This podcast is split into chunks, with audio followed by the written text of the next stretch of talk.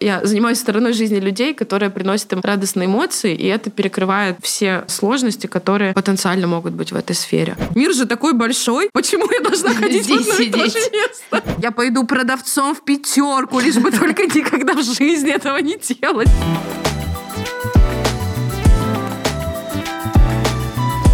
Привет, меня зовут Лера Аксенова, и вы слушаете подкаст «Самозанятые». Сегодня у меня в гостях крутейшая девчонка, дальневосточница, МГИМОшница. Видишь, как много у нас общего. А главное, классный фриланс-организатор мероприятий. Поправь меня, если я не права. А, Ксюша, привет. Спасибо, что пришла. Привет, все правильно, абсолютно. Вот. Ну что, давай начнем э, с истоков. Расскажи, как ты попала вообще в эту ивент-индустрию, как ты поняла, что это твое, почему тебя вообще туда потянуло?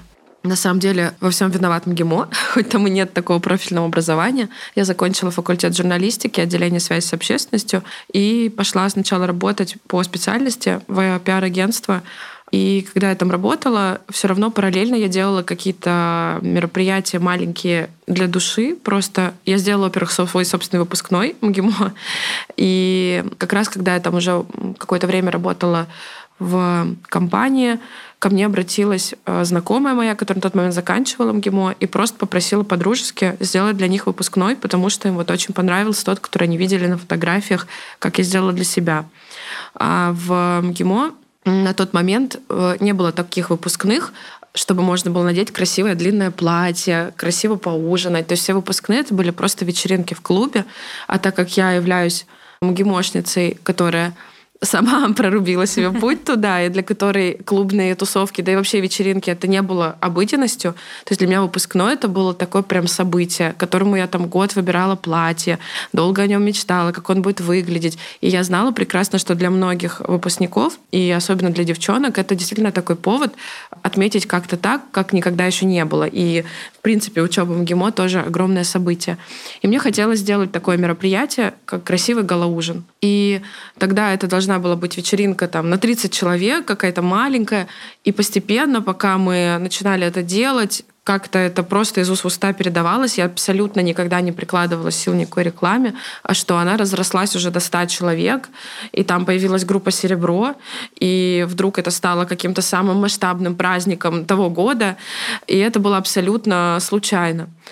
И я это сделала просто для души, то есть это не было какой-то моей работой. И после этого так сложилось, что стали обращаться еще ко мне ребята каждый год делать выпускные, а я для себя поняла, что мне это все безумно нравится, и я начала искать, ушла с работы, какое-то время работала в МГИМО, потому что очень по нему скучала, начала искать работу в сфере организации мероприятий, и здесь уже произошла реально сказочная история. Одна из тех, вот что если ты во что-то очень сильно веришь и очень чего-то хочешь, это обязательно с тобой произойдет, потому что я прям грезила работой э, в сфере организации событий, но почему-то хотела в тот момент именно в свадьбы. И тогда не был так развит там Инстаграм.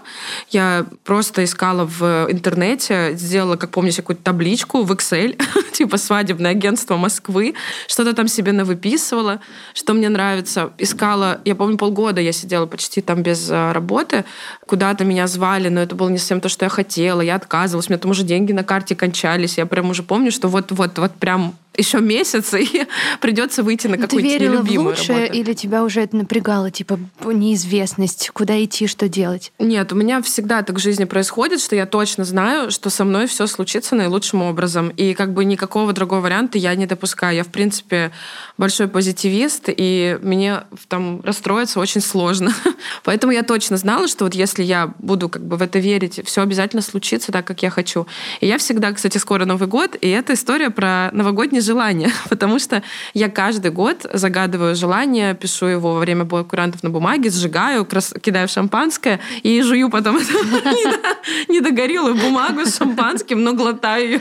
И я помню, э, что я в тот Новый год вот типа написала на бумажке, что я хочу работать в лучшем для себя агентстве, потому что я не могла понять, вот куда именно я хочу, ну и определиться вообще в какой именно сфере, потому что очень обширная сфера организации мероприятий, там и корпоративы, и бизнес-мероприятия, такие сики, вот. И я не могла понять, с чего бы мне начать такого. И написала такое желание, съела его. И помню, 1 января я захожу на сайт, э, называется он до сих пор существует «Вакансии для хороших людей». И там я вижу вакансию пиарщика в свадебном агентстве на проект, который они делали образовательный. А я про это агентство, ну, там что-то слышала, но просто мне было как это сказать, я решила, что это такое судьбоносное совпадение, потому что я проснулась 1 января, и у меня первая мысль такая в голове, но по-любому люди в Новый год хотят обновлений. Они увольняют, наверное, каких-нибудь надоевших людей и ищут каких-нибудь новых классных людей. И я со святой верой в это зашла на сайт, там была единственная вакансия, выложенная вот за последние дни. Я думаю, ну это как бы знак. И я написала им отправила резюме и написала письмо, которое, помню, даже назвала по мотивам книги Анны Гавальды. Там у нее была какая-то книжка «25 кило надежды». Я его назвала «49 килограмм надежды». Ну, это типа я столько вешу до сих пор. И отправила им, значит, свое резюме, написала большое письмо, вдохновленное, как я хочу там сильно работать. И у меня mail это письмо возвращает. Ну, типа, не доставлено, не доставлено. Что за ерунда? Я начинаю, значит, копаться у них на сайте, нахожу, что они в имейле допустили ошибку в том, который разместили. Я отправила правильное свое резюме, но я помню, что я дозванивалась э, девушке, чтобы сказать им, вы знаете, у вас, значит, там ошибка в почте, вам же никто не допишется. Сейчас эта девушка моя подруга, и она до сих пор вспоминает, говорит, я стою в Красной Поляне на сноуборде, мне звонит какая-то сумасшедшая. 1 января кто отправляет резюме? Говорит, за январь ты была единственная, кто прислал вообще, в принципе, за, ну, за праздничные дни. И такая очень серьезно мне говорит, девушка, у вас ошибка там в почте. Говорит, ну это зануда, там не понравится. Но в итоге с первой же встречи все как бы получилось. Я вышла туда как пиарщица, а потом так сложилось случайно, что пришел это агентство проект э, во Франции, и ну, так сложились обстоятельства, что нужен был руководитель проектов, и мне руководитель агентства предложила взять э, руководство этой свадьбы. И у меня первая свадьба была сразу на Лазурном берегу Франции. И, в общем, я попала в лучшее для себя агентство, как я и пожелала в Новый год. Поэтому вот время задуматься, наверное, всем, что будете писать на бумажке под бой курантов. Э, что это было за агентство? Как долго вы потом работали? Оно сейчас называется Ubi Production, тогда оно там называлось чуть по-другому. Мы работали там два или три года, но мы до сих пор сотрудничаем на каких-то проектах, и я во многом благодарна именно опыту этой работы, потому что я как бы сейчас умею, конечно, во многом я благодарна именно им. Mm-hmm. И для меня это правда. Я сейчас уже знаю много агентств, и я каждый раз напоминаю себе о том, что для начала это было лучше, где я могла оказаться, и как и МГИМО был лучший вуз, где я могла оказаться. В общем, у меня в жизни всегда только волшебно происходит. Наверное, потому что я в это верю. Да, сто процентов. Я прям тебя поддерживаю в этом плане. Ты говоришь, у меня мурашки. Если говорить просто про ивент-индустрию, что там классного? Какие там подводные камни? Что хорошего, что плохого? Очень обширный вопрос. Тут можно отдельный подкаст на эту тему записать с сериями. Слушай, ну классно, что я э, из тех организаторов, который, э, да, конечно, стрессовая работа, это, наверное, то, что многие знают, там, вот много каких-то экстраординарных ситуаций, что-то нужно решать в последний момент. Но я все-таки считаю, что это не хирург и не пожарный, и если правильно владеть своим временем, и научиться заниматься там тайм-менеджментом и распределять свои ресурсы и вообще планировать, то большей части стресса можно избежать. Безусловно, бывают мероприятия, которые не поддаются твоему контролю, и такие клиенты, где ты, предусмотрев все, все равно что-то там пойдет не так. Но по большей части я не думаю, что это какая-то безумно сложная работа, в ней все равно больше, наверное, радости. Вот, кстати, недавно, буквально несколько дней назад, ко мне там пришел друг, который с другой стороны занимается ивентами с точки зрения технической дирекции. И он был в таких э, упаднических чувствах. Он говорит, вот, мне так надоели мероприятия, потому что мне кажется, что люди зажрались, они больше не радуются. У них вот Меладзе выступает, они даже, блин, со стульев не встают. И вот все зажрались. Я так, правда, искренне не считаю. Может быть, мне просто везет на людей, как бы гостей и клиентов. Я вижу, что всегда, ну, кто-то, возможно, не радуется, но, может быть, есть такие такие люди. Но я как-то их не замечаю. Я вижу, что людям нравятся классные праздники. И вообще это хорошая такая сфера, мне кажется, энергетически, потому что очень много поводов и сфер, где можно там погрустить, а, подепрессировать на, на тему которых это можно сделать. А у меня такая сторона, а, я занимаюсь стороной жизни людей, которая приносит им радостные эмоции, и это перекрывает все сложности, которые потенциально могут быть в этой сфере. Сколько длится проект в среднем? Опять же, зависит очень сильно от проекта. Были ситуации, когда и очень масштабные события создавались в три дня, и это тоже возможно в зависимости от масштаба твоей команды. И, в общем-то, на самом деле в любой срок можно сделать событие, А, комфортно, мне кажется, 2-3 месяца. Мне вот комфортно так подготавливать э, события. Раньше тоже я, например, не вижу особо смысла, но зависит еще от культуры конкретной страны, потому что, например, в Европе или для англичан абсолютно нормально свадьбу готовить полтора-два года. У нас был когда-то запрос в агентство, когда пара пришла, а, они англичане были, свадьба, к сожалению, там не состоялась, им стало комфортнее работать с собственным агентством, но тем не менее они к нам обратились за свадьбой во Франции, потому что увидели там красивый проект агентства, где я работала, и до свадьбы было два года. Причем одной из причин а, было то, что они заказали платье свадебное где-то в Штатах а, у какого-то дизайнера, и оно шьется полтора года. Обалдеть. Вот, я помню, я а, летала на встречу с ними во Францию. А, ну, вот красивые аспекты моей работы. О, Например, вот на вертолете облететь шато во Франции. вот он плюсик, Вообще. да? Свадьба не состоялась, но какие эмоции. Но тем не менее, я помню, я тогда шутила с папой невесты и говорю ему, Слушайте, ну в России, конечно, за два года свадьбу не планируют, а за два года можно расстаться, заново жениться. Ну, в общем, это очень долго. И он смеялся, говорит, ну, типа, да, это похоже э, в чем, ну, это отражение вашего менталитета, потому что вот в стране, типа, все нестабильно, и вы такие insecure, как это по-русски. Неуверенные, да. Да, в этом. Ну, возможно, он прав, я не знаю, я не сочла это за оскорбление, это как раз-таки тема к размышлению, почему для нас немного дико. К свадьбе готовятся два года, а они абсолютно так стабильно, уверенно, нет, ну куда спешить, ну вот красивое сошьют платье, Денег вот наши друзья пока там спланируют, надо же все планировать за два года, что они же будут лететь во Францию. Абсолютно несвойственный нам менталитет, который еще очень отражается и много смешных казусов в подготовке, например, зарубежных свадеб, там, в Франции, Италии, когда ты звонишь э, на площадку или подрядчику, со словами, ну там, через месяц проект, и они, как через месяц? Вот это все. Вы что, с ума сошли?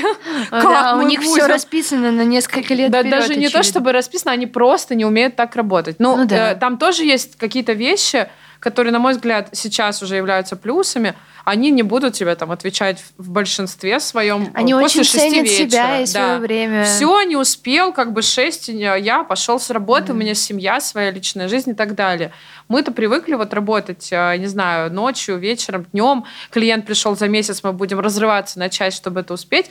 И на мой, например, взгляд, это тоже неправильно. То есть нужно приучать клиента и что это сложная работа, она требует времени, но на самом деле адекватного времени. Два года, на мой взгляд, все-таки перебор, если вы, конечно, полтора года платья не шьете. Ну, три-четыре месяца такой оптимальный, спокойный срок для подготовки mm свадьбы, на мой взгляд. Слушай, очень много, мне кажется, удивлений было. Вот, ну, даже для меня ты говоришь, там, два года и так далее. Вот ты, когда пришла в эту индустрию, ты поняла, какие бюджеты там крутятся, mm что, как вообще это происходит. mm Вот какое, там, не знаю, может быть, э, ты говорила про МГИМО, что там, mm а у тебя был бюджет 3 миллиона, и ты вот думала, что ты просто вот правишь миром. А вот потом ты пришла в агентство с реальными вообще другими ценами. Вот угу. как, каково это было? Ты удивилась? Не знаю, как ты вообще к этому отнеслась? Типа, что, не знаю, свадьба-то может стоить, не знаю, сколько может стоить? Ну, во-первых, мне просто э, повезло или не повезло, или просто вот так сложилось, что я попала в агентство сразу, где были э, хорошие свадебные бюджеты. Это далеко не всегда так. Очень ну, много вот ты агентств, была в шоке от того, что чего Сначала, там... Да, конечно. Столько, там, не знаю, квартиру можно купить в Москве, можно две, можно и три там. Ну, это такой философский вопрос. Э, я до сих пор сталкиваюсь часто, пытаюсь э, просто людям объяснить. Вначале я тоже была в шоке. Этот шок был обусловлен просто мой, моим собственным другим отношением к деньгам. Mm-hmm. Вот. Сейчас отношение к деньгам у меня другое, которое поменялось и с возрастом, и благодаря опыту работы. Я даже не знаю, как его так кратко характеризовать, но, в общем, а, принятие. Да не то, что принятие, но просто я считаю, что человек сколько хочет тратить на свой праздник, пусть он столько и тратит, да. но вообще все равно. Ну, это а часто... во-вторых, очень важный момент, а, то, что я э, считаю, надо ценить работу. Огромное количество людей работает для того, чтобы свадьба свадьбы, если вы когда-нибудь видели там в Инстаграме, в интернете красивые пышные свадьбы, для того, чтобы это выглядело так, это просто нечеловеческий труд огромного количества людей, который должен быть оплачен, э, оплачен безусловно, да. И когда э, вы понимаете, что, например, э, бюджет на декор, который может быть и миллионы, два, и три, и десять, и двадцать, из него большая часть, большая часть иногда даже, это работа людей, которые работают очень долго до свадьбы на производстве, там, че... не только о свадьбах идет речь, вообще о любых проектах красивых. Огромное количество инженеров, архитекторов, иллюстраторов, я не знаю, кого там только не может быть для того, чтобы это состоялось. Вот я недавно, например, выкладывала буквально один фрагмент из свадьбы, которую готовила с агентством одним. Она была в Крыму. И у нас в зоне регистрации... Зона регистрации выглядела как такие белые античные арки футуристичные, овитые цветами. И я решила показать в Инстаграме у себя чего стоило нам работы скольких людей и сколько этапов должно было пройти для того, чтобы эта арка античная в таком виде встала на бассейн. Это все еще было установлено на бассейне. И там э, у меня в переписке хранится куча каких-то чертежей, рисунков. И сначала это там идея, э, сначала это референсы, которые мы там тщательно отбираем, а потом это чертежи э, декораторов, там, грубо говоря, просто рисунки. Потом это дается людям, инженеров, не знаю, как правильно их там назвать, которые очерчивают это так, чтобы это не упало, было правильно все сделано. Потом мы столкнулись с проблемой, что, оказывается, переходик у арки не у каждой... Ну, в общем, сложно было сделать переход к верху. Сейчас тяжело это объяснить. Я это подробно иллюстрировала в своем инстаграме. Мы это все, значит, э, с декораторами выясняли. Потом мы сделали несколько образцов. Потом нужно, чтобы это не сломалось от ветра, не упало. Мы решали, что будет внутри, какой э, там а из мы-то металла, из чего. работа организатора это да. Потом мне высылали, значит, это отдали скульптору, который подбирал оттенки тени в ложбинках этой колонны, чтобы это выглядело правдоподобно на фотографиях. И мы сравнивали, она должна быть холоднее или теплее. Обалдеть. В общем, это очень много этапов И для людей. того, да, и людей, чтобы это в итоге встало. И, конечно, когда я это объясняю, все понимают, почему это столько стоит. Это не может появиться из ниоткуда. Безусловно, бывают э, свадьбы, где можно просто взять что-то красивое в аренду, и они будут там ну и не то, не факт, что сильно дешевле, но все, что э, касается работы большого количества людей, это, безусловно, будет дорого стоить. Мгм. И сейчас э, у меня другое к этому отношение, не в плане, что я деньгами раскидываюсь, думаю, а, тут миллион, тут миллион. Нет, я просто считаю, что все должно быть, все имеет свою цену, и эта цена должна быть запл- Мгм. уплочена. Уплочена. Человек э, факультет Да. журналистики МГИМО закончил. Вот. И поэтому трезвое отношение к этому рождает трезвое отношение к бюджетам. Да. Вот и все. Ну вот твой любимый вопрос, сколько стоит свадьба? Зависит от Да, ваших пожеланий. да, зависит от количества людей. Да, э, это самый мой э, нелюбимый вопрос, Лера, от моих друзей, потому что очень много нюансов должно быть учтено, прежде чем ответить на этот вопрос. Я, на самом деле, честно сейчас признаюсь, я ненавижу, когда меня спрашивают, а посоветуй плейс-площадку. Я имею в виду просто вот, э, понятно, коллеги обращаются Мгм. часто, они обращаются более конкретно обычно запросом, и ты можешь что-нибудь там им посоветовать. Когда это друзья, которые, вот у меня ДР будет, что там по ресторанам в Москве? Блин, ну, Куча водных. Куча водных мне нужна, чтобы тебе посо- для того, чтобы мне посоветовать, я не ходячая энциклопедия ресторанов.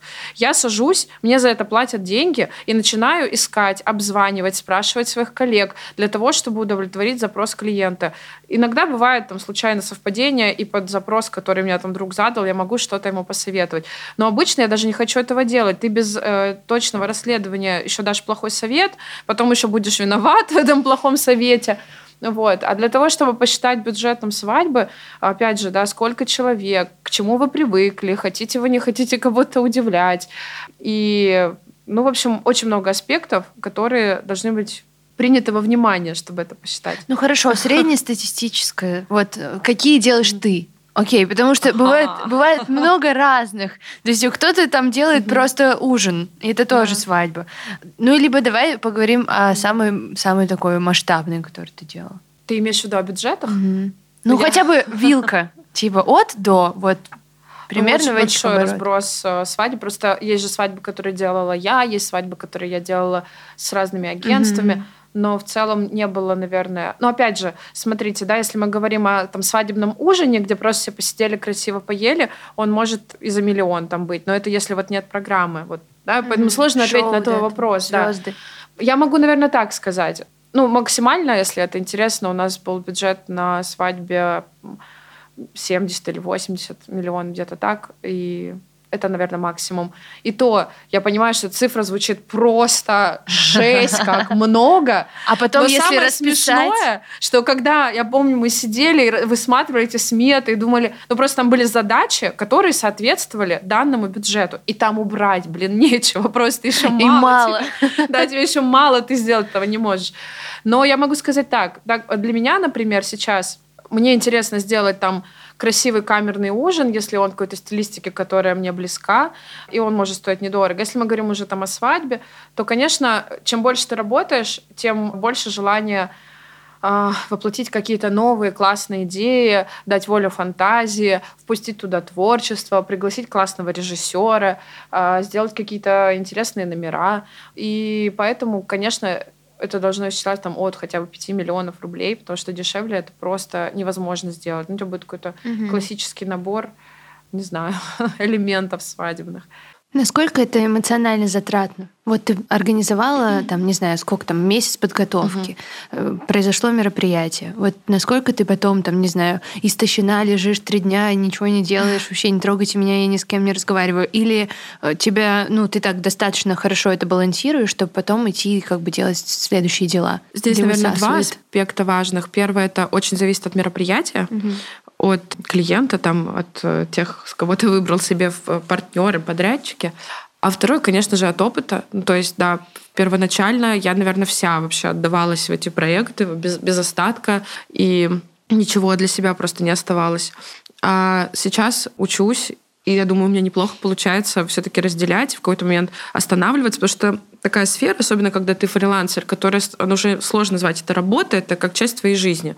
И поэтому очень тяжело взять и отделить. Вот там 7 часов вечера, и я сейчас не отвечаю Особенно ни на в какие ивенте, когда сообщения. как будто бы там вообще нету часовых поясов. Ну да, и плюс еще люди, но я стараюсь приучать э, очень настойчиво своих клиентов, стараюсь им там не отвечать после девяти. Они очень многие не воспринимают вот эта большая проблема, нашу работу как работу. Им кажется, что Друг. это вот какой-то твой, да, там друг, или мы не знаю, в свободное время работаем, и начинают там, тебе в 12 ночи что-нибудь написывать. Я не лектор, чтобы людей учить, когда писать, но там принципиально могу не отвечать. Ты расставляешь свои 9. границы. Да, не отвечать в выходные. Ну, конечно, бывают ситуации, когда это реально критично, и ты там должен, и ты обязан. Ну, я это все понимаю. Ждет это 9 утра или не ждет. Клиенты какие-нибудь самые запоминающиеся, может быть, какие-то звездные. Вот э, с кем было очень приятно работать, кто тебе запомнился? Мы с одним агентством, опять же, да, не моя свадьба, но пригласили меня работать на свадьбе Влада Топалова, Регины Тодоренко. И я просто один фрагмент расскажу э, про эту свадьбу, который был уже в конце. Он вообще со свадьбой, наверное, меньше всего связан, но это было э, забавно. Мы уже провели эту свадьбу, все прошло просто потрясающе. Они очень крутые ребята, если можно так сказать, они же молодые ребята. И одно удовольствие было с ними общаться и работать. Приятные, открытые, э, реально такой match made in heaven. И э, когда уже свадьба прошла, и у меня в Москве буквально через день после нее был свой проект, собственно, мне надо было срочно улетать. Я даже не успела нормально с ним попрощаться. Рано-рано утром после свадьбы улетела из Сорента. И я села уже в самолет, и, значит, мне на телефон приходит сообщение от Влада. Я сейчас дословно не вспомню, но там были какие-то очень теплые благодарственные слова, и там была фраза, что там без тебя наша свадьба не была бы такой, как она была. Ну, прям очень классная благодарность. И я что-то была так в- погружена в себя, в работу, в какую-то рабочую суету, что я тогда прочитала, ну, как бы думаю, ну, потом отвечу, как-то вот не отреагировала сразу. И тут я себя одергиваю, ну, когда ущипните меня за руку, думаю, блин, Войводина, вот типа 15 лет назад, когда ты в городе Находка смотрела группы Smash, могла ли мечтать, что тебя будет Влад Топалов благодарить? И я сразу, помню, достала телефон, ответила, не стала откладывать долгий ящик. Это было очень мило. Но на самом деле в нашей работе просто много стирается вот эта грань, там артисты, звезды, как-то уже не замечаешь. Ну, когда первые были проекты, ты вот, ну, не знаю, артист приглашенный какой-нибудь выступает, у тебя было такое чувство, вау, я вот к этому причастна? Нет, ты просто об этом не э, думаешь, да, честно говоря. Настолько в огне? Ты абсолютно магнит, ты думаешь только собака выйди вовремя, и никуда не пропади, приедь, и дай бог у тебя все по райдеру там стоит, в твоей гримерке, блин. То есть очень сложно в этот момент отключиться и подумать, я здесь, неужели я с этим это, знаешь, работаю? уже позже, наверное, спустя какое-то время, что вот ты как бы работаешь постоянно с артистами, это так здорово, это так классно, а у тебя постоянно живые концерты звезд, да. и но ты, к сожалению, на проекте. Ты наслаждаешься вообще этими живыми концертами? Я сейчас звезд? учусь наслаждаться этими концертами. Есть что... возможность там где-нибудь в уголке тоже поплясать? Ну, мы пляшем всегда в конце, когда уже последний артист выходит в середине Когда больше никого не надо выпускать. Но все равно ножкой стою, топая. Вот, у меня есть какие-то смешные видео с бэкстейджа. Тут летом на свадьбе были Иванушки. Почему-то никогда меня их раньше не было. И особенно я люблю таких вот артистов, которые именно с твоих школьных времен, что они вот тогда были твоими кумирами, потому что на актуальной сцене, ну просто мы уже редко испытываем такие эмоции к артистам, да, в более взрослом возрасте, зрелом страшно говорить, что ты прям фанатеешь. А в школе еще были вот такие эмоции, поэтому мне очень нравится там ходить, где мумитроль, посмотреть. Не из-за того, что я сейчас по ним прусь, а потому что я помню эти школьные эмоции, и тут вот они вот, вот прям вот ладошкой прикоснись, и я просто окунаюсь в какое-то детство и э, стараюсь насладиться, конечно, моментами. Но чаще всего ты просто не успеваешь об этом подумать. И уже спустя какое-то время, причем долгое время, там, пересматривая видео с проектов, месяц, два, три может пройти, и ты смотришь, думаешь, блин, как красиво было, как круто, блин, да у нас такие артисты выступали, вот это здорово. Да, я Но... с ними повзаимодействовала. Да, но в основном э, нет, наверное, таких эмоций не хочется как бы снобом быть. Я абсолютно в этом плане не сноб, потому mm-hmm. что есть там люди такие, о, артист, да вообще не важно. Да нет, это круто, это классно, это важно, что рядом с тобой столько музыки, столько творчества, и мы имеем с этим прямой контакт. И я стараюсь себе об этом напоминать и благодарить э, Вселенную за это. Mm-hmm. Вот, но э, редко во время мероприятий получается этим насладиться. Ну, твои любимые артисты, вот с которыми все, все-таки ты наслаждаешься. Я скажу, кто мой любимый артист вообще вот прям сходу, это Валерий Меладзе. Потому что для меня, когда я вижу, как он работает на мероприятиях, вот это, когда говорят народный артист, вот это для меня Валерий Меладзе, потому что вообще никто не может сидеть на месте. Он настолько свой какой-то, он в любой зал заходит, у него никогда нет заученного трек-листа, он всегда спрашивает у людей, что вы хотите, чтобы я вам сейчас спел? И люди просто там кричат, выбирают, он поет все, что вообще захочет толпа, он всегда на песню «Океана три реки» вызывает всех женщин на сцену, все счастливы, он счастлив, он всегда споет на бис с огромным удовольствием. И это прям такой артист, которого я обожаю, наверное, всегда советую, если у пары или у юбиляра есть возможность приглашать таких классных артистов больших, то это один из моих любимых. Я, безусловно, очень люблю Агутина, ну просто я сама большой его поклонник. Но не знаю почему, хоть я его и очень люблю, но вот как-то энергетически для меня на первом месте все равно Валерий Меладзе. Ну, может быть, репертуар. Хотя Лагутина Не, тоже Лагутина тоже есть. зажигательные есть песни, да, но у него есть такие лиричные, да, типа там «Сиреневой mm-hmm. луны», то есть это больше такое посидеть, послушать. У него есть классная акустическая программа, когда он приезжает без ансамбля, а просто один поет с бэк-вокалисткой. В этом случае он тоже обычно спрашивает у людей, что вам сейчас петь. Тоже классно получается интерактив. Но ты все себя щипаешь, мне кажется, и гости не до конца понимают, что, блин, Просто но... пришел, и то, это же вот типа сейчас доступно, да, что часто вы являетесь гостем, там в Москве люди, не знаю, часто нет, я сейчас так скажу, часто вы являетесь гостем, а слушатели подумают, ага, конечно, я вообще-то ни разу не был на такой свадьбе. Мне так кажется, опять же, простите меня. Но если была такая возможность у вас, что вы были на такой свадьбе, это очень круто. И я с огромным удовольствием, знаешь, еще наблюдаю обычно за зрителями, за гостями, Потому что, конечно, есть те, кто часто ходит, есть те, кто там первый раз. И вот за удовольствием в глазах, за тем, как бы, когда люди действительно отвечают, э, потому что любому артисту вот это правда вообще не важно, какого масштаба артист, будь то кавер-группа или будь то Валерий Меладзе, им всем важно, чтобы зал реагировал. Не может человек, э, даже если он уже сто лет на сцене пляшет, э, не замечать того, когда на него не реагируют. Поэтому я всегда очень радуюсь, когда зрители а, слушают, танцуют, подпевают, встают. И очень грущу за артистов, потому что сама, кстати, пою, иногда там очень редко выступаю. И это просто невыносимо, когда все едят, когда ты поешь. Как-то так. По поводу работы с V-Production. Три года вы работали. То есть у тебя была там фиксированная плата, не по проектной, ты постоянно была на всех проектах с ними. Ну да, это во всех агентствах одинаковая, мне кажется, схема таких маленьких частных. У сотрудников есть оплата и, понятно, какой-то бонус, который там уже само агентство решает по итогам лета. Обычно mm-hmm. там самый жирный сезон летний mm-hmm. у свадебных. Они какие-то давали бонусы, mm-hmm. да. Ну, сложно было в таком огромном ритме, когда, ну, мне кажется, что достаточно много заявок там входящих mm-hmm. приходит, нужно все обрабатывать, и мне кажется, там плотненько достаточно было. Ну, там же распределение задач. Я не была на распределении этих всех запросов. Я занималась mm-hmm. мероприятиями, помогала режиссеру. За что я еще благодарна WeProduction, а конкретно руководителю Евгении Беспалой. Она тогда начала меня привлекать к каким-то творческим, креативным задачам, э, за которые я тогда думала вообще, ну как-то, я не знала, что можно за это брать деньги, там, не знаю. Я писала песни тогда для каких-то проектов, я даже для каких-то записывала. И потом я помню даже, как она мне сказала, просто увидев в Инстаграме, что ты неплохо пишешь, я вот читала, у тебя там стихи классные или просто неплохие тексты. В режиссерских свадьбах есть такой э, блок задач, как там типа лирика проекта. Это какая-то надо красиво, художественно придумать там название, описать его.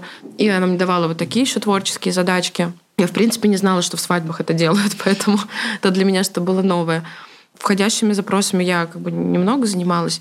Сложно было только, наверное, постольку, поскольку все было новое. Вот и, наверное, я как бы ушла оттуда, когда новое перестало для меня что-то mm-hmm. появляться. Это просто потому, что я такой человек. Как, вот я с работы всегда уходила, когда я понимала, что вот я не понимаю, что дальше, я новое, новые навыки какие для себя получу. И мне показалось, что во фрилансе может быть что-то посложнее. То есть это я ушла не в полегче, я ушла в посложнее, в поиск там, своих клиентов, в выстраивании уже какой-то коммуникации с ними э, самостоятельно и в самостоятельную защиту смет, своих бюджетов, гонораров. Это mm-hmm. посложнее, чем в агентстве. Там у тебя тыл прикрыт, там, если что, вот это поможет, вот это, вот mm-hmm. это. вот. Так что... Какие самые яркие проекты вы делали вот совместно? А, совместно я просто эмоционально скажу, что самый яркий проект для меня — навсегда, наверное, останется наш первый э, большой проект. Да, была, была очень красивая свадьба на Лазурном берегу, но был проект, который потом собрал если я не ошибаюсь, на тот момент больше всего вообще наград в свадебной индустрии и за свадьбу года, и там еще какие-то у него были премии. Он назывался «Грани чувств», был в Барвихе. И мне кажется, до сих пор не было в моей жизни настолько тщательно подготовленного, проработанного проекта. Возможно, потому что тогда для всей команды, это как моя версия, был такой первый опыт настолько грандиозного масштаба. Мы там три дня только застраивались, техническая застройка, декорации. И я помню, что было очень много людей, менеджеров, больше, чем когда-либо. Ну, может быть, сейчас я уже преувеличиваю, знаешь, так вспоминаю, но казалось, что их было очень много. И у нас было каких-то безумное количество собраний, где мы у каждого было поминутно расписано, что когда он делает, что вот в эту секунду я несу бутоньерку в эту комнату, потом передаю ее вот этому. И мы это все проговаривали и проговаривали. И он был настолько круто и тщательно подготовлен, что я помню до сих пор был момент, когда а я была выпускающим режиссером на этой свадьбе. Я обычно в продакшн вот стою э, за кулисой и работаю. Есть еще режиссер, который стоит на пульте, тоже такая внутренняя кухня, который руководит э, командой, которая там поворачивает экраны, выпускает спецэффекты, свет, звук, ну, в общем, простым языком примерно так. А я нахожусь за кулисой и выполняю как бы то, что мне говорит выпускающий, контролирую смену бэклайнов артистов, выпускаю этих артистов. И я помню, я как раз выпускала проект, мне было ну, словами не передать, как страшно. То есть мне было настолько страшно, что мне это доверили. Я не могла вообще понять, как можно такой серьезный проект мне доверить. Я ничего не умею. Вот, но Женя, видимо, что-то во мне такое почувствовала. И мы выпускаем торт, а торт это обычно где-то ближе к концу, и там еще было такая сложная, был подиум извилистый вдоль всего зала, какие-то огромные люстры. Я помню, еще было очень смешно. Торт был очень высокий, и на самом верху торта стояла какая-то фигурка, или не помню что. А на пути к центру зала были три огромные стеклянные арки, в которых висели три гигантские люстры. И, в общем, мы там обсчитались типа в 5 сантиметров, и когда этот торт ехал, он вот эти три люстры, вот этой самой крайней своей верхушкой задевал, и так наклонялся чуть-чуть, потом обратно и вот этих люстр было три. И было слышно, как просто не дышит никто в интеркомах. Это типа вот рации, на которых мы работаем. И мы вот так на каждой люстре И мы выпускаем этот торт, и я смотрю в тайминг, ну там условно, я точно не помню, но серия выезд торта 23 51, и он ровно в эту минуту едет. Но просто все организаторы знают, что очень редко все идет по таймингу, особенно на больших проектах. А тут прям просто секунда в секунду. У нас еще было там 100-500 переодеваний невесты, какое-то безумное количество танцоров. И тут просто все было настолько идеально. То есть команда так круто отработала, что мы потом в конце выступал Ленинград, и я помню, как мы просто 45 минут плясали, как не в себя, в общем. И поверить было сложно, что настолько это было классно. Вот. И я до сих пор вспоминаю, когда вот мне говорят, что да проект никогда не выходит по таймингу. Говорю, знаете, вот как бы вопрос в количестве ваших планерок, как и подготовленности менеджеров. Потому что на самом деле, я думаю, как я уже сказала, бывают экстраординарные ситуации, но можно подготовиться так в 9, наверное, из 10 случаев, когда у тебя все будет очень четко по таймингу. Это уже вопрос того, что мы настолько профессионалы, что мы понимаем, что, ну, что там, ну, пойдет что-нибудь не так, но мы же все равно это все решим. Mm-hmm. Типа, что, сидеть тут сто раз встречаться? Поэтому можно не особо планировать, да? Ну, не, мы планируем, конечно, но не настолько тщательно. Тогда, наверное, всем было очень страшно, типа, потому что это был очень масштабный проект, и там завалить, ну, нельзя было, там, типа, не было никак, ни малейшего шанса тебе там что-то пропустить мимо, поэтому было вот так. Очень круто. Слушай, про свадьбы звезд. Говорят, что они могут на самом деле даже дешевле стоить, да, что звезды могут пользоваться своей популярностью в некоторых э, смыслах и какие-то получать там скидки, бартерные истории. Как это вообще все складывается? Ну да, конечно. Или скорее для а, организаторов. Организаторы могут э, какую-то свою там стоимость уменьшить, чтобы просто повзаимодействовать там и какую-то, не знаю, узнаваемость получить, пиар, там, рекламу. Очень по-разному работают агентства в этих случаях, поэтому мне сложно судить как бы по кому-то. А, из тех, кого я знаю, это все равно будет являться там коммерческой тайной. Но, безусловно, если люди обладают какой-то известностью, ну, это просто такой сейчас, наверное, закон времени, что, не знаю, большое количество подписчиков Инстаграм дает тебе право э, надеяться на какие-то бартеры. Но это же взаимовыгодная история, правильно? Поэтому если это а, подрядчик хорошо отработал там на этом мероприятии, то и он потом получит какое-то количество заказов. Я, в принципе, к бартеру адекватному отношусь хорошо, потому что, например, э, как агентством, допустим, или организатору вроде меня, мы очень часто, почти всегда работаем с проверенными подрядчиками, да, вот ты выбрал там у тебя пять любимых фотографов, видеографов, ведущих, и ты их всегда зовешь. Почему? Потому что ты перед клиентом несешь абсолютную ответственность за качество выполненной ими работы.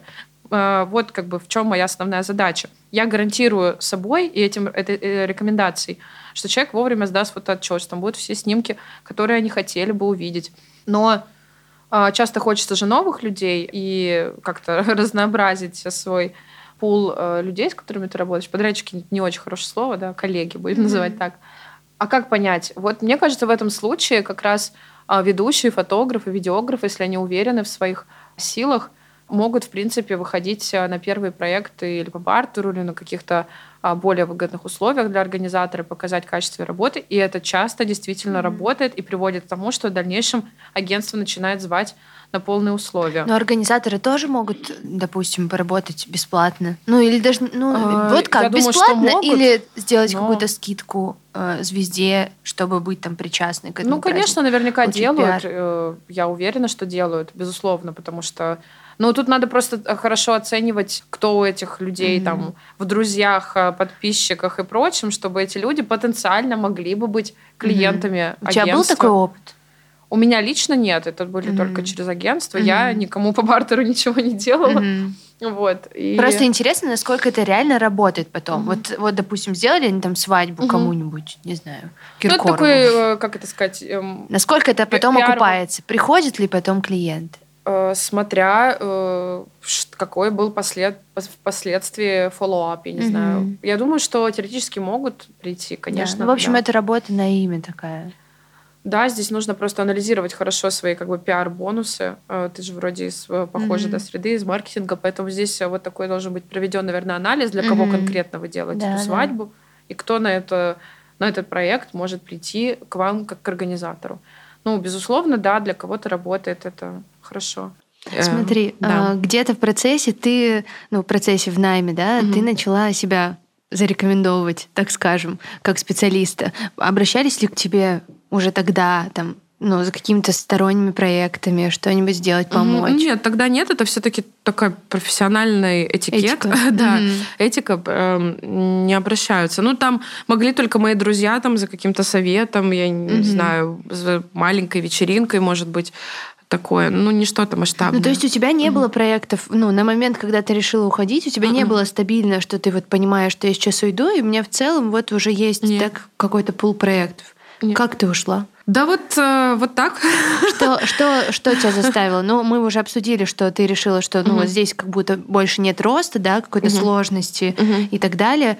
Ну, какая-то, может быть, была ситуация или Мгм. что-то, что тебя задумалось, что тебя заставило задуматься о том, что что-то надо менять и делать самой. Мне так сейчас сложно, честно говоря, вспомнить. У меня это всегда, честно, вот поверишь, нет, интуиция. Я так с любой работы ухожу. Я помню, я когда вот из пиар-агентства ушла, я решила это в один день. То есть я просто вот просыпаюсь какой-то день, думаю, ну, тут хватит. Я не могу объяснить, почему.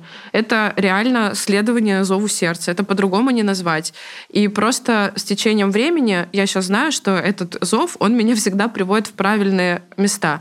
В начале пути моего это было очень просто вот хаотично и какая-то слепая вера в то, что вот так будет хорошо для меня. И я могу бесконечно, очень люблю там советы какие-то спрашивать, но обычно я их не слушаю. Это так, потому что я люблю поболтать. Э, Я всегда точно знаю, где и когда мне надо находиться. А Как это объяснить? Я не могу сказать. Вот так. Ну все, и значит, э, однажды ты решила, что все, ухожу. Одним днем в, ушла. в никуда. В никуда. И как ты искала первых клиентов? Да никак, я до Сами сих пор их не ищу. Да, меня все находит Чудеса. само. Вот А, правда. Название этого это- выпуска Ксения Воеводина И. Зов сердца. Да. Правда, это вот так и Кто был первым клиентом? А, Но я не только за это время работала на фрилансе, я несколько раз выходила, были жалкие попытки выйти в офис, которые я Тоже в ивент? остановила. Ну, около ивента или ивента. Я работала э, какое-то время. Сейчас этот фестиваль вроде бы даже в гостином дворе проходит. Art Life Fest он называется. Ну вот, когда готовился первый фестиваль, я работала там, типа тоже руководителем проекта или что-то такое, я там не вспомню должности. И мы разошлись с руководителем, э, честно говоря, очень жестко. Такое тоже бывает в жизни. Я не только в чудесах живу в розовом свете. Бывают, да, и неприятные моменты. Но я обычно такая, ну, Чё? Так бывает. Вот. Мы тоже разошлись довольно жестко, и причиной тому было, мы договорились на какой-то график, там я не помню, что я три или четыре дня в офисе, потому что мне очень сложно находиться постоянно в одном и том же месте. Меня просто сводит с ума мысль о том, что нужно каждый день ехать в одно и то же место и на нем сидеть. И причем у меня страхи, знаете, какие очень детские, типа, блин, мир же такой большой, столько много классных мест, почему я должна ходить в Здесь одно и то же сидеть. место? Вот примерно вот такие у меня страхи. Или я думаю, пипец, ну вот я опоздаю, допустим, мне захочется полежать полчаса, а мне, получается, нельзя. И кто этот человек, который мне запретил, что нельзя? Он вообще как себе это позволяет? С какой стати? И меня это просто раздражает. Я вот человек свободного графика, причем я думаю, все фрилансеры знают, что самого себя дисциплинировать намного сложнее. Но я сама себе как бы самый строгий руководитель, самый строгий там учитель, самый строгий начальник. И я себя заставляю, правда, вставать все равно, несмотря на то, что я фрилансер в 7-8 утра, и выстраивать как-то свое рабочее время. Я все равно это делаю. Но самой себе мне это делать приятнее. Самой себе не скажешь, кто этот человек и что он себе в смысле, я позволяет. имею полное право тебе предъявить, Ксения Андреевна, потому что я есть ты. Встала, как бы поднялась с кровати.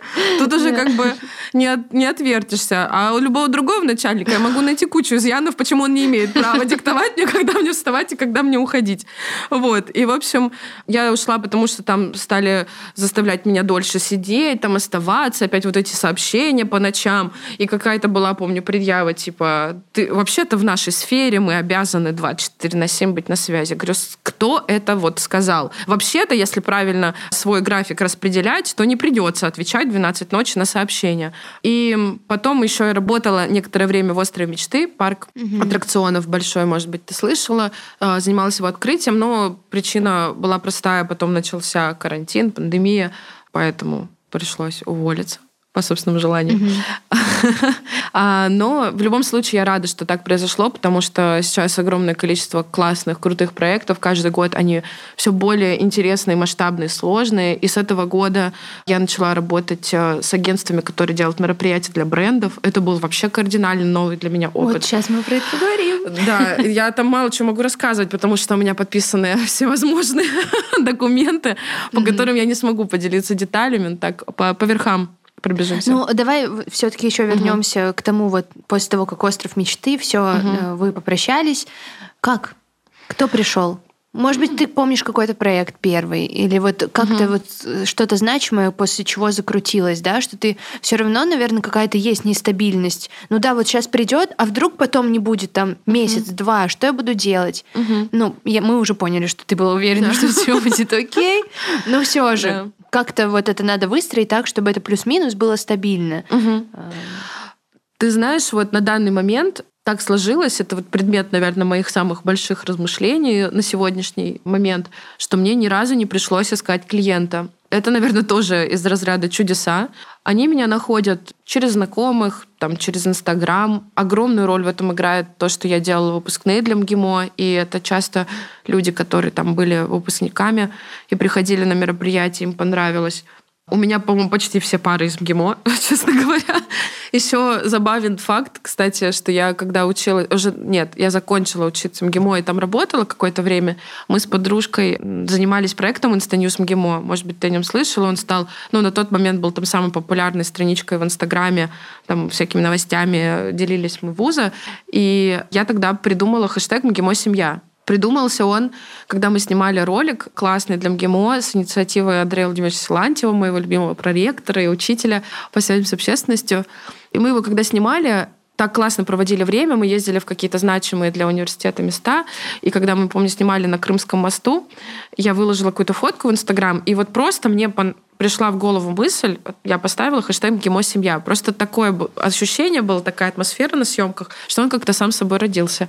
А в итоге он стал самым популярным хэштегом в институте, все его до сих пор ставят, что-то печатают на табличках, первокурсники с ним фоткаются на не первокурсниках и прочих праздниках. Более и того, когда ты приятно. встречаешь какого-нибудь МГИМОшника, ты обязательно подумаешь о том, что это МГИМО семья, да. потому что какое-то тепло есть сразу. Я даже видела, что какой-то мерч сделали с этим хэштегом хэштегом. Mm-hmm. Вот. И мы его пропагандировали, этот хэштег как раз в Инстаньюз МГИМО, и вот он с моей легкой волшебной руки стал таким популярным. И продолжает на тебя работать. Да, и продолжает на меня работать, потому что я говорю, вот, я предопределила свое э, предназначение, потому что я создаю реальный МГИМО семьи. Получается, преимущественно ты сначала занималась свадьбами. Да, да, преимущественно выпускными сначала, а да, потом свадьбами. Все началось с выпускных, все началось с выпускных, да. А, потом были свадьбы. И как ты решила как-то расширять эту сферу, пойти там в ну, какие-то пиар-мероприятия, да, закрытые ивенты, вот бренды и так угу. далее? Никак я не решила, они ну, тоже сами меня само... нашли. Серьезно, я вот сейчас расскажу, как это произошло. А, ну, я хотя бы могу, наверное, назвать бренды. Это, опять же, просто многие говорят, это Ксюша делает, это не Ксюша делает. Меня как бы нанимают агентства, которые прошли огромный путь, у них огромный опыт для того, чтобы у них были такие клиенты, все-таки они с неба на тебя не угу. падают. Ну, это пиар-агентство? Нет, или нет, это, это агентство по организации мероприятий. А почему да, им, зачем им нанимать другого фриланс-организатора, если, по идее, у них должен быть штат? Ну, это, наверное, какие-то уже Может быть, типа, не хватает сил? Они под проект Честно, привлекают? я думаю, что, да, во-первых, очень большой объем. Возможно, невыгодно в штате держать сотрудников. Я э, не могу как бы за них, честно говоря, ответить. Mm-hmm. У меня могут быть какие-то версии. Я думаю, что у всех агентств разные причины. Mm-hmm. Иногда это, да, там нужно больше ресурса, а этот ресурс нужен временно. Зачем как бы на время, да, ты в штат mm-hmm. не наймешь? Возможно, там какие-то другие mm-hmm. финансовые причины. Мне сложно сказать. Но, тем не менее, я знаю, что вот, вот так вот рынок сейчас работает. И фрилансерам это часто тоже как бы комфортнее. Плюс есть вопрос какой-то в том, что сложно, наверное, про себя так тяжело говорить. Руководители я, проектов уровня, типа, как да. бы, такого, как я. Да, да. Я... Э, Ксюш, э, давай... Это могу я сказать. Мне, на самом деле, правда так кажется. зарплата нужна, чтобы я да, работала. Да, им проще тебя привлечь под проект, но, ну типа, содержать постоянно они тебя не смогут, да и ты вряд ли согласишься на такое. Да. Я вот еще не знаю, опять же, сейчас наговорю, потом меня никто никуда на работу не возьмет, знаешь, после твоего подкаста. Потому что... Ну и бог с ними. Со мной ведь чудеса, Все, правильно? да, все само, Ксюш, все складывается так, как надо. Это очень смешно. Короче, как я начала работать с агентством? Я начала давать так не, не с брендом Cartier или Chanel, да, назову, а с агентствами, которые позволили мне, как бы, подарили мне такую возможность э, работать над такими проектами с этой классной командой. Я пошла после пандемии, там только, помню, открыли кафе, вот эти все, я пошла со своей подружкой выпить вина. И она привела еще свою как бы подругу, которая была просто моей хорошей знакомой. Мы просто делились, кто чем занимался на карантине там, и так далее. И вот эта вот подруга подруги, у нее оказалось тоже какое-то небольшое свое маленькое агентство. Но они там занимаются для бизнес-клиентов, чем-то таким бизнес-мероприятиями. Там не очень интересная мне сфера. И потом прошло, ну то есть просто вот поделились и все, и на этом как бы разошлись. Потом прошло какое-то время, и довольно большое, там, может быть, 4-5 месяцев. И мне вот эта подруга подруги пишет, я тебя порекомендовала в одно агентство, они тебя напишут, они тебя знают. И я такая, ну, кто меня не знает, тот просто мне завидует. Вот. И, в общем, думаю, ну, жду. Проходит еще, типа, какое-то внушительное время, причем она меня спрашивает, там, тебе написали, не написали? говорю, нет, никто не писал. говорит, ну, может, они там уже забыли, нашли кого-то другого. говорю, ну и ладно. А я на тот момент в Сочи переехала жить. И уже там месяц или два прошел. И вот мне пишет там уже девушка, что нам вас порекомендовали, и не, она не называет мне ни бренд, ни агент, вообще ничего не говорит, просто типа мероприятие. Говорю, ну, все, я помню, мы так душевно поговорили по телефону, где я большую часть времени рассказывала о том, как я люблю посуду. В общем, вообще был какой-то такой просто очень дружеский разговор.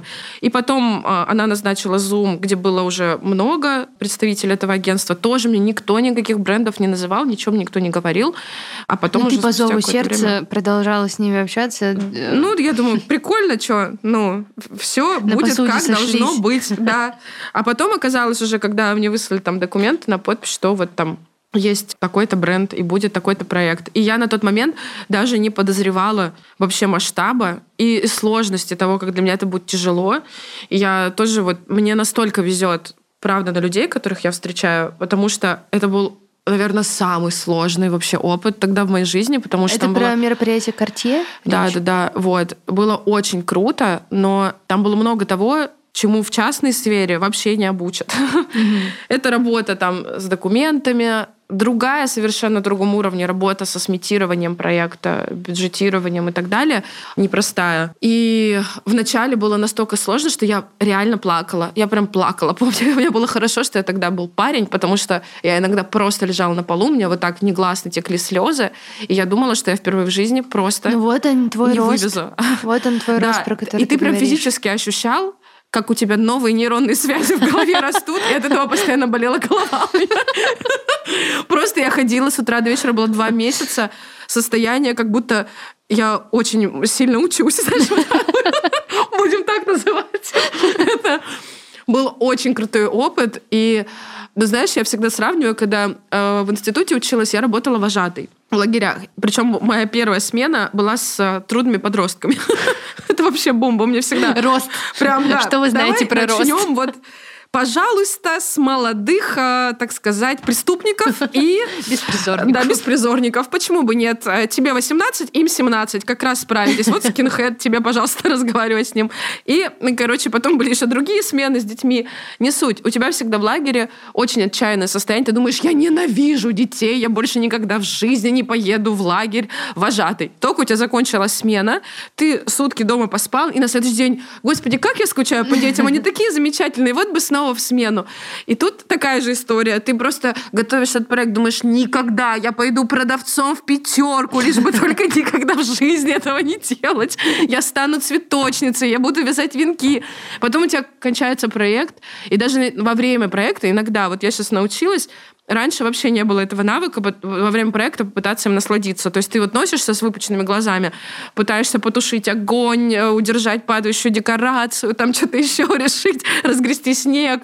Не замечаешь того, что ты как бы сотворил, с командой. А тут я научилась иногда себя останавливать просто на пять минут вообще вот там вынуть рацию из уха и подумать, блин, это же просто создано из ничего, из пустоты. Это вообще, ну, типа, не должно было быть. Это вот какая-то сумасшедшая идея какого-то человека, и мы по крупицам это собрали из кучи-кучи людей, объединили их, чтобы сегодня был такой красивый, замечательный праздник. Это так классно вообще созидать. Это то, что я люблю в своей работе. И я вот как бы помню, что я поймала момент насладиться, и потом было такое облегченное состояние, классное, возвышенное. И уже через два дня я такая, как было замечательно, как было чудесно, вот бы снова что-нибудь такое сделать. Вот. Ну и, в общем, все отходит на второй план. И тебя начали они же привлекать дальше для таких же ивентов. Да, сегодня у нас с ними, они меня пригласили на корпоратив. Я спрошу, как раз можно вообще про это говорить в подкасте? Потом мы вырежем все, у нас останется начало про МГИМО. Да, поговорили о МГИМО. Подкаст с выпускницей. Вот, надо было просто брендов, может быть, не называть. Одной, один известный ювелирный бренд. Ну, ну если что, еще приду, один косметический, еще я один. помню. Он, там тоже ювелирка. А, да. С ювелирными департаментами. Класс. Ну, это офигенный опыт. А, а какие у тебя планы дальше? Провокационный вопрос, Валерия. Я не знаю. Я полагаюсь на фатум. Слушай, ну, на самом деле, это очень как раз э, подводных камнях, наверное, фриланса, ну, таких э, вторичного порядка. Они связаны с тем, что я человек, все-таки, как я сказала уже, который любит созидать и любоваться результатом какой-то идеи. И мне в какой-то мере не просто, наверное, быть вот в найме у каких-то агентств, когда это не является моей идеей. Это конкретно, наверное, у меня. Может быть, не знаю, у кого еще такой подводный камень, потому что я же не являюсь режиссером проекта. Mm-hmm. Я являюсь там продюсером, помощником продюсера проекта, ну что-нибудь вот из этого, руководителем проекта. Это все, что... Ты хочешь быть такой несколько self-made, э, типа моя да нет, идея, я просто я хочу, придумала. да, вот видеть, что классно. Вот я придумала, что вот эта штора должна была красная тут висеть, и вот она висит, и все в шоке mm-hmm. от того, как она замечательно здесь висит. Ну, условно и чтобы я могла take credit, знаешь, вот, mm-hmm. вот это, как это по-русски сказать? Ну, типа брать... Э, Получить признание да. какое-то, сама для себя, возможно. Я, сложно мне тут э, провести границу. Я хочу, чтобы люди мне сказали, боже, Ксения, это великолепно.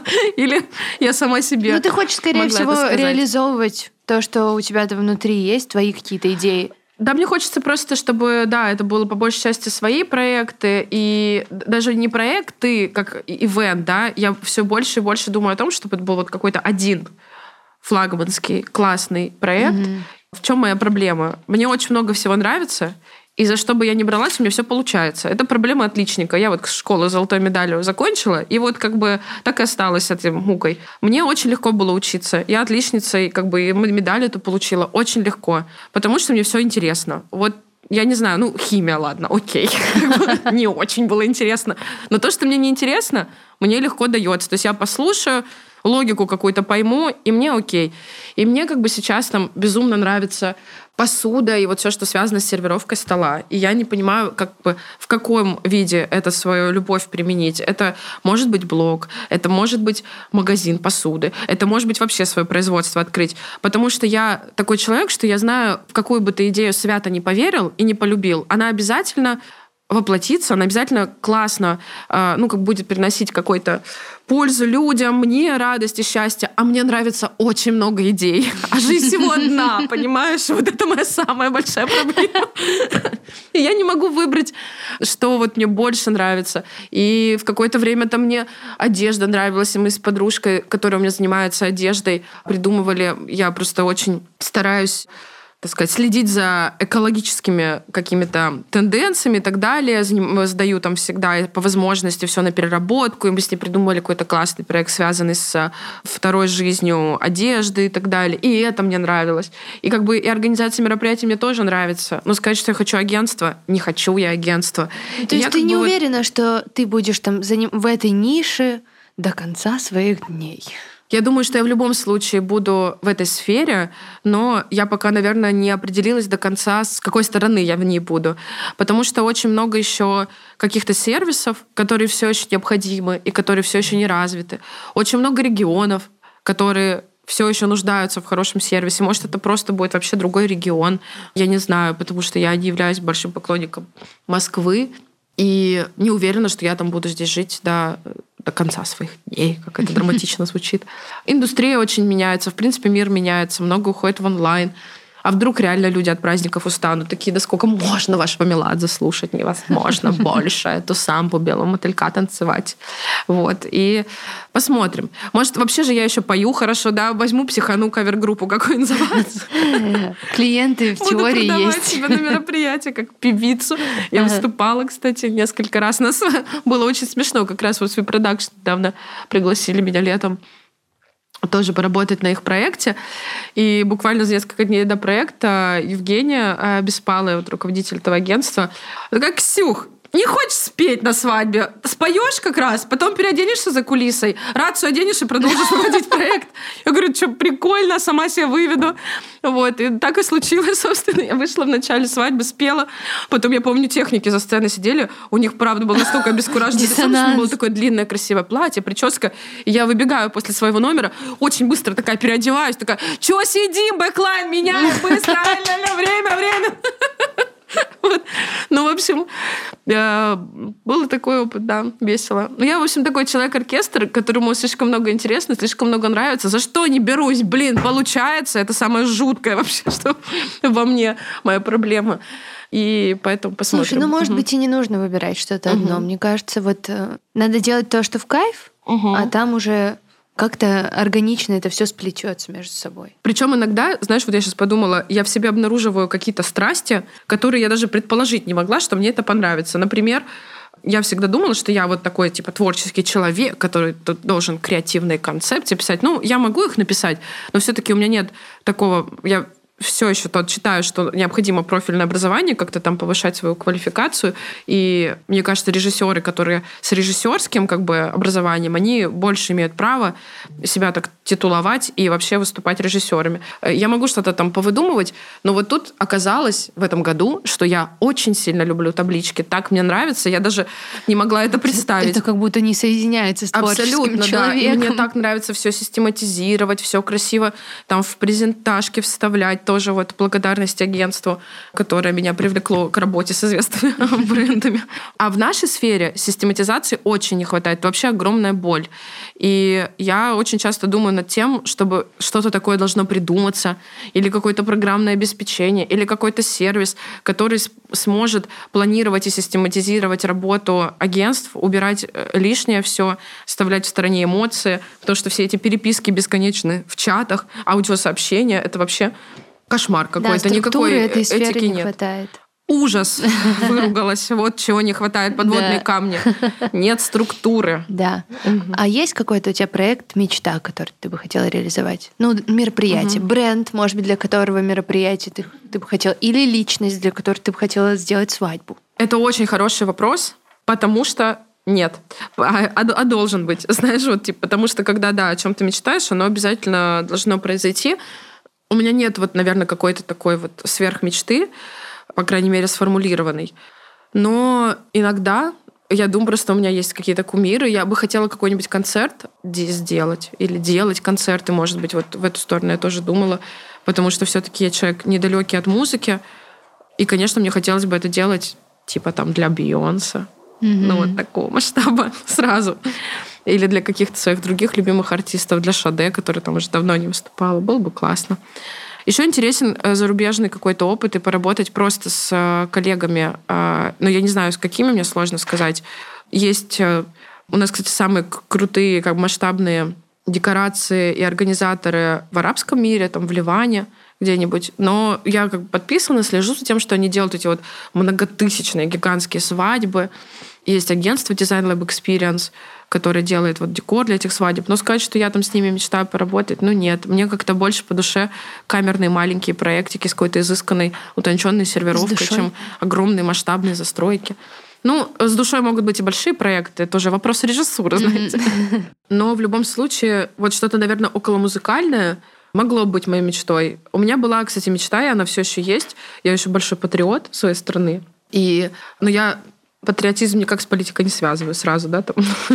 Вообще в этом ни черта не понимаю и знать не хочу. Для меня это про душу все-таки и про какую-то идентичность. У меня была идея, она существует до сих пор, очень красивого фестиваля народов России, потому что, мне кажется, нас мало таких, очень богатая культура, очень много чего можно еще раскопать.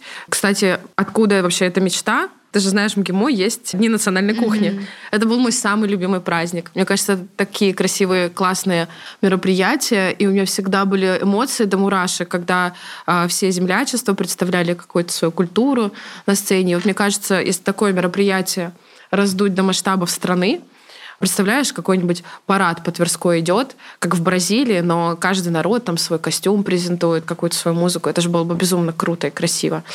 И это вот э, такое. А вот ты рассказала свою идею, сейчас кто-нибудь возьмет и сделает. Мы зафиксировали авторские, ну, мы зафиксировали да. авторские права сохранены. Да, что-то вот такое, наверное, да, хотелось бы. Ну, то есть мечты, они не такие, не свадебные. Да. Угу. Спасибо тебе большое за то, что пришла. Мне кажется, обалденный у нас разговор получился, очень душевный. Я тебе желаю, чтобы даже такие, казалось бы, смелые мечты концерта Бьонс. А во главе этого парада идет Бьонс, а замыкает кто-нибудь еще такого же примерно масштаба. Шаде, Шаде бомба, вот это фестиваль. Вот это мы объединились. Да. и, конечно же, под эгидой МГИМО. И у Бьонса флаг МГИМО несет, написано МГИМО «Семья» на нем. Вот я все, придумали мечту. Я, я когда, помню, училась, была, придумали футболки, там был супер хит а, I love МГИМО girls и I love МГИМО boys. И вот у Бьонса должно быть написано I love МГИМО boys на футболке. Вот это будет да. классно. Класс. И еще продолжай слушать свое сердце. Мы поняли, что это действительно рабочая схема. Угу. Вот я тоже и придерживаюсь. Оно, правда, никогда не врет. Спасибо тебе большое, что пришла. Спасибо тебе огромное, было очень весело. Да, класс.